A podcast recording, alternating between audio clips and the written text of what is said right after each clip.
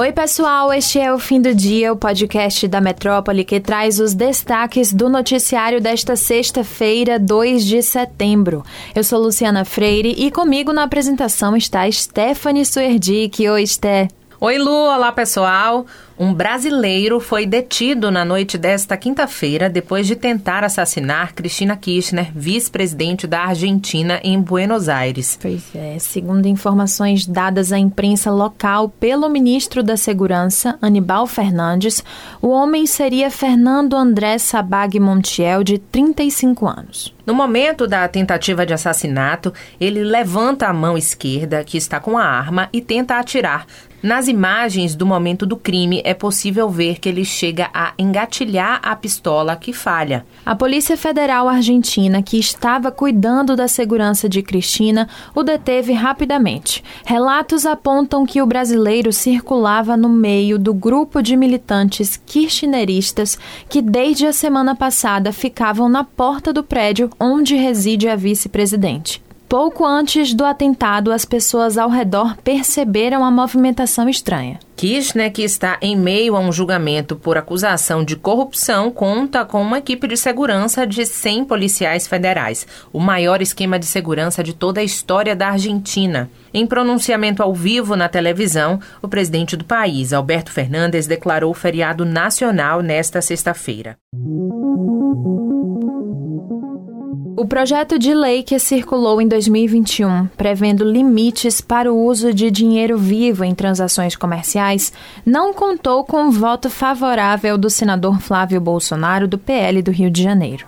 Isto porque, além de votar contra o projeto, de acordo com o UOL, Flávio ainda tenta pedir vista e adiar a votação, mas foi impedido pelo presidente da comissão, senador Otto Alencar, do PSD da Bahia. Ainda segundo o portal, a família do presidente da República, Jair Bolsonaro, adquiriu 51 imóveis com pagamentos em espécie ao longo das últimas três décadas.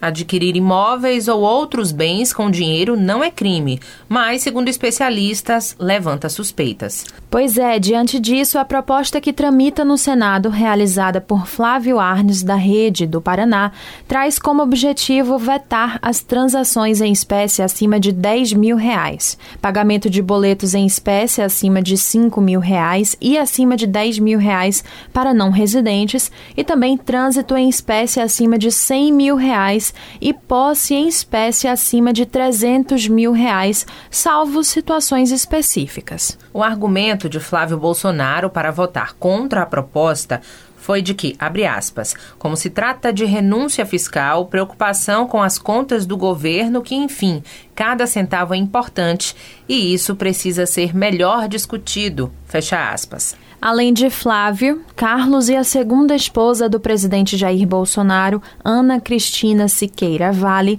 são investigados por suspeita de envolvimento com o repasse ilegal de salários dos funcionários de gabinetes desde 2018, as chamadas rachadinhas. A gente segue de olho neste assunto.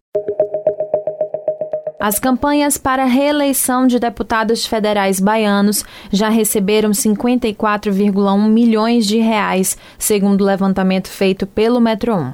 Ao todo, são 35 candidatos tentando a reeleição de 15 partidos. Mas três siglas são responsáveis por mais da metade desse montante, tendo gasto 28 milhões e 100 mil reais ao todo. São eles União, PSD e PT em ordem decrescente. O União Brasil, partido com maior fundo eleitoral do país, já gastou 10 milhões 550 mil reais nas campanhas de seus candidatos a deputados federais. Os nomes com maiores recursos são Arthur Maia e Daiane Pimentel, ambos com 2 milhões e 25 mil reais disponíveis. Em seguida, o PSD aparece com os maiores gastos. Com cinco candidatos a deputado federal, a sigla enviou 9 milhões 550 mil reais para as campanhas.